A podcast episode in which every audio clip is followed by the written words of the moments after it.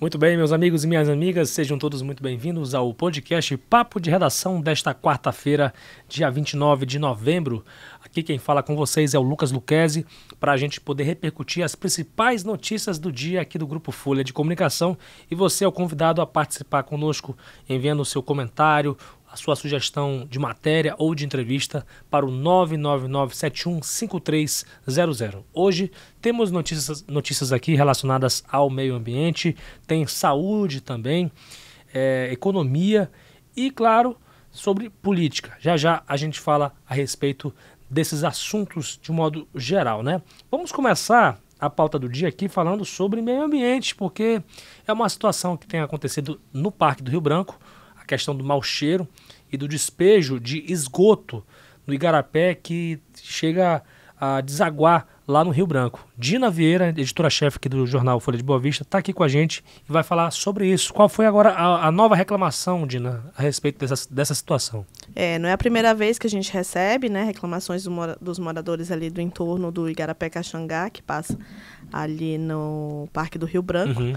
Né? Tem uma estação da, da CAE ali próximo também, então é, a nossa equipe esteve lá hoje né, para verificar mais uma vez essas denúncias e né, em loco o repórter é, viu lá os dejetos sendo né, despejados dentro do, do Igarapé e, e, que também né, é, presenciou ali o mau cheiro. Né? Ele conversou com com as pessoas ali que moram, né, alguns muito incomodados, diz né, que nos últimos dias tem se intensificado, né, esse, esse mau cheiro lá pelo local. E isso tem preocupado bastante né, as pessoas que moram ali. É, segundo a CAE, a estação elevatória né, do esgoto Caxangá está funcionando perfeitamente e o odor na rede de esgoto sanitário, é, segundo a CAE, geralmente é ocasionado por resíduos domésticos que são despejados de maneira irregular na rede de drenagem. A CAE, é a segunda vez que a CAE é, responde que essa, esse, problema. esse problema é ocasionado por conta da drenagem. Né? A companhia ainda ressaltou que adquiriu um novo conjunto de motobombas para serem utilizados na estação em substituição aos equipamentos que hoje estão sendo utilizados. Então, então a CAE colocou a, meio que a culpa nos moradores, né? Sim, sim. Né? Uhum. A CAE diz que a culpa é dos moradores que estão jogando ali resíduos irregularmente, né? irregularmente ali no, no Igarapé Caxangá. No Igarapé Caxangá né? Ai, gente, no sistema é... de drenagem, né? E o sistema sim. de drenagem estaria levando para ali para o Igarapé. É até preocupante, gente. Pelo amor de Deus, a gente tem visto assim, essas reclamações é, constantes e a impressão, apesar das, da, do esforço da CAE, né, parece que a impressão que a gente tem é de que pouca coisa está sendo resolvida. A gente está vendo o principal rio do estado de Roraima a ficar impróprio por conta dessa situação. Gente, pelo amor de Deus, vamos acordar isso. Vamos acordar, pelo amor de Deus, porque é a nossa água, o bem mais precioso que a gente tem para sobreviver, que está em perigo. Então, por favor, pelo amor de Deus, autoridades do meio ambiente, a CAE, redobrar essa atenção a respeito disso. E os moradores e, também, claro, né? A gente também, a sociedade, né? É, Não só nesse caso do Igarapé Caxangá, assim também como os balneários, porque tudo vai para o Rio Branco, né? Então, se você vai é, para um num balneário no final de semana, que você leve o seu lixo, que você não deixe jogar dentro da água, né? Muitas vezes a criança joga. Porque uhum. tudo isso vai influenciar né? Com, com no. Na limpeza do Rio Branco e é o nosso bem, né? Bem maior. A gente está vendo é. aí ele secar, né? Por conta do, do calor, então a gente tem que pensar como é que vai ser a nossa vida futuramente. Eu tenho muita saudade da época que eu vim para cá para Roraima, em 99, e, e assim, o Rio Branco era de fato, e de fato branco, era uhum. transparente. E você pega uma, um recorte desse de hoje em dia, você não vê mais o Rio Branco como antes, né? É, infelizmente, o avanço da cidade, né, todos esses problemas que vieram com, com o crescimento de Boa Vista, infelizmente, está acabando com as nossas maiores riquezas naturais. É, minha gente, é complicado mesmo. Vamos falar de outro assunto, Dina, um assunto que está preocupando também, Covid-19. Apesar da pandemia ter acabado, teve uma escola que suspendeu pelo excesso de casos de Covid. Fala pra gente o que, Isso que aconteceu. Isso mesmo, uma escola lá na Vila Tamandaré, né, no município de Mucajaí, teve que suspender aí as aulas porque 19 pessoas entre alunos e funcionários foram diagnosticados com Covid-19. Uhum. Né? Os casos foram descobertos, foi feita uma ação de saúde na escola, né, a equipe de saúde foi até a escola e nisso, né, foram detectados, né, os casos de Covid. Então a, a, a gestão da escola enviou um ofício até a Secretaria de Educação e aí foi solicitado aí a, a suspensão das aulas, né, por um período. Segundo a SED, né, com essa suspensão, as provas finais que está, é, serão remarcadas, né, para não prejudicar nenhum aí dos alunos da, da unidade, né. A gente vê aí já são três anos que iniciou, né, desde 2020 que começou, que iniciou a pandemia, né. A gente teve aí um boom dos casos, já teve redução dos casos, e agora a gente já está meio, mais que, meio que esquecendo né, é. da Covid e a gente volta aí a ouvir falar. Acho que com sintomas mais leves, né, Lucas? Acho claro. que muitas vezes a gente acha que é uma gripe, e agora a gente, né, como tá tudo tranquilo, ninguém está mais morrendo de Covid, aí as pessoas ficam mais tranquilas, mas ainda está circulando bastante o vírus. É, mais importante ressaltar que até uma gripe pode matar uma pessoa. Então, quanto mais Covid, que matou mais de 700 mil pessoas em todo o Brasil. Aqui em Roraima foram mais de 2 mil vítimas fatais. Então, é, toda a atenção ela é muito importante em relação a isso. É, inclusive, é, esse caso, primeiramente, chegou à nossa redação através de uma, uma, denúncia, né, Dina? Sim, é, inicialmente, ontem, né, a gente recebeu a informação de que a diretora estava relutante em suspender as aulas, uhum. né? Mas aí a gente entrou em contato com a CED e a CED já disse que já estava sabendo ciente, né, por meio da direção e que as aulas teriam aí seriam suspensas. Então, que bom. Agora, eu acho que é muito provavelmente que vão ter que adotar novamente o sistema remoto, né, como antes, como estava na pandemia.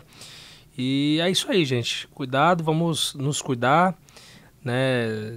Tiver alguma suspeita, hoje, hoje mesmo a gente faz um autoteste Imagine fazer autoteste na pandemia. Uhum. Não, existia, não existia isso, era um maior desespero. Só relembrando daquelas cenas horrorosas que a gente é, presenciou na pandemia. Muitos dos nossos colegas perderam a vida, infelizmente. Sim. E é uma doença que continua matando, então todo cuidado é muito importante. Valeu, Dina, pelas informações. Até a próxima aqui no podcast. Obrigada. Olha, gente, a gente está numa fase de Black Friday, né? Que é a sexta-feira negra e tudo mais. Já já você vai entender um pouco sobre isso, mas a, é fato que o cimento, você construir uma casa hoje está muito caro. E o cimento hoje em Roraima está custando até 80 reais. Isso pelo menos foi o que a gente cons conseguiu constatar numa pesquisa que a nossa reportagem fez. E quem está aqui Comigo é a Adriele Lima, que fez essa reportagem a respeito desse preço do, cine, do, do cimento. Seja muito bem-vinda, Adriele. Fala pra gente, contextualiza essa história melhor. Boa tarde, é, boa noite, né, quem estiver acompanhando o papo de redação. Então, é, ontem a gente soube de algumas informações, alguns moradores relataram pra gente que o saco de cimento estava muito caro. Uhum. Né? Normalmente a gente, no início do ano, pelo menos, quando a gente fez matéria, o saco de cimento estava 60 reais, mais ou menos. Putz. E de lá para cá, esse, houve esse aumento de 20 reais né, em 10 meses. E a gente foi consultar. A gente tem alguns contatos de alguns distribuidores de cimento aqui no estado. E aí eu fui perguntar para eles se, ah, vocês estão. É, é, teve um reajuste no valor do cimento, tá faltando cimento no estado. E aí eles explicaram que sim. É, que devido à seca no Amazonas, os insumos para produzir o cimento estão chegando é, muito devagar e em pouca quantidade. Uhum. E o valor do frete, já que a gente é de um estado muito distante de, gran de grandes polos, né, de que Sim. vendem produtos, é, tá, continua o mesmo valor, apesar da redução da quantidade de insumos. E aí não, eles não tiveram outra saída a não ser reajustar. E aí a gente está tendo essa, esse valor de 80 reais, mas entre 70 e 80 reais a venda do cimento no estado e, e justamente com a falta também do, do produto, que é o principal material para a construção, para as obras, né? E a gente está passando por essa situação justamente por conta da seca do Amazonas, que querendo ou não tem afetado né, o estado. Puxa vida, que coisa, né? Que situação. Inclusive, por conta dessa situação, hoje a gente publicou essa reportagem e na mesma manhã que a gente publicou a reportagem, foi a gente constatou também que houve uma busca acelerada por, Sim, foi muito rápido. por locais que estavam vendendo mais barato, né, do que isso, né? É, o pessoal da, é, procura da oferta, é, oferta e demanda, né? Então Sim. o pessoal vai procurar onde estiver mais barato. E aí, pelo que, que eu pude acompanhar também hoje de manhã, é que o pessoal achou um local onde vendia o cimento a 68 reais. e fizeram uma fila, gente, enorme, assim, para tentar comprar, porque realmente está faltando. É, um, um, um, morador até relatou que ele precisava de 150 sacos de cimento e ele só ia poder levar cinco. Ele estava indignado porque ele só ia poder levar cinco. porque era o que a distribuidora poderia dar. Ainda mais para não ter essa falta do produto aqui no estado, que acaba atrapalhando as obras, as residências pois dos é. moradores e essas grandes obras de prédio, né, aqui no estado. Caramba, e não um ano só crescer mais de 20 é, reais o preço, né? Eu lembro que em 2021, quando eu precisei fazer uma calçada lá em casa, Tava custando, olha só, o preço menor que eu tinha que eu conseguia era 48 reais. E 48 reais para 80 é quase, o, é quase o dobro, gente. Sim. É um absurdo. Eu lembro de quando anos. ele ainda era 32. Boas épocas, faz muito tempo, eu não lembro nem como foi essa época aí. mas, enfim, mas pelo não sei, eu sei que a gente não pode fazer propaganda, né? Mas qual é o bairro, pelo menos, você sabe dizer o, o, Eita, o bairro? Agora você me pegou. Calma aí, deixa eu pegar aqui. Será que foi lá no, no, no Jockey Club? Será que foi lá na Zona? Eu acho que muito provavelmente tenha sido na Zona Oeste, né? É, a, respeito disso. Eu sei que a, a procura. Exatamente. Ela... Pra jo lá mesmo. Jockey, Jockey Club? Club? Olha Jockey só, Club. você tem cheio. eu acho que é porque eu li essa matéria mesmo. Mas então tá bom, Adriele. Então, o pessoal que tá aí é, numa, numa época de Black Friday, né?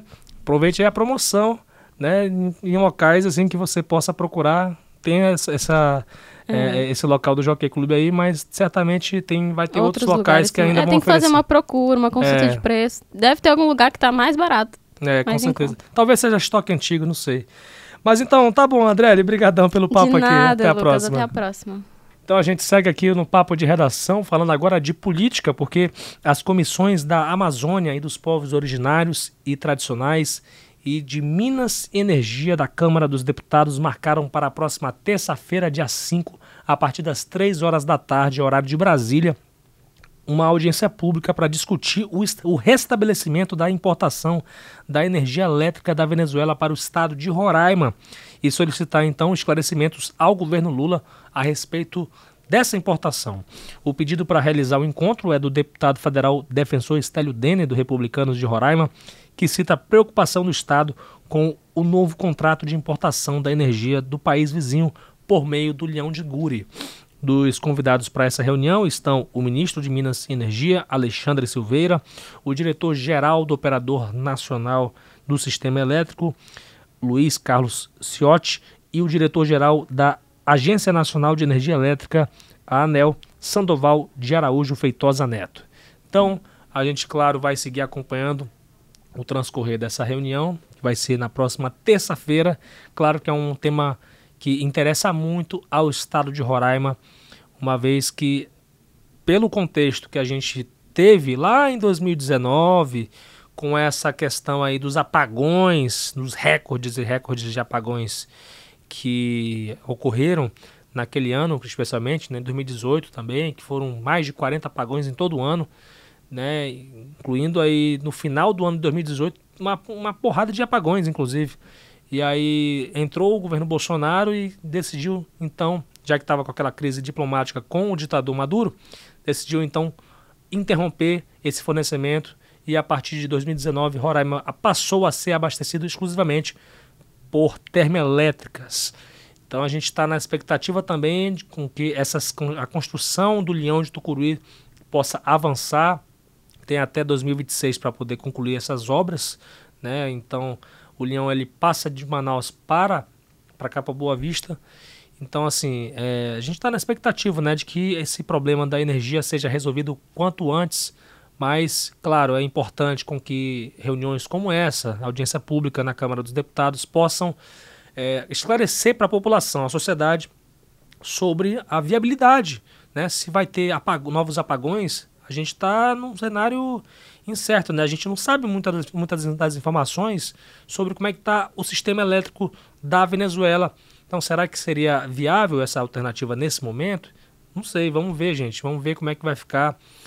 E a gente sendo usado como moeda de troca para a Venezuela poder pagar o seu calote é, com o governo brasileiro. Então, vamos ver o que, que vai acontecer daqui para frente.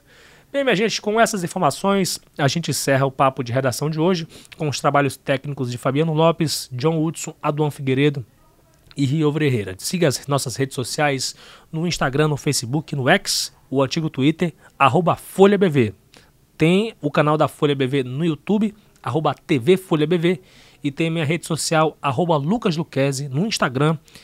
L-U-C-K-E-Z-E é o meu sobrenome para você que tem dificuldade de saber como é que se escreve o Luquezzi. Então, minha gente, vou indo nessa. Amanhã tem mais. O Papo de Redação encerra aqui na Rádio Folha FM. Amanhã a gente se vê, se Deus quiser.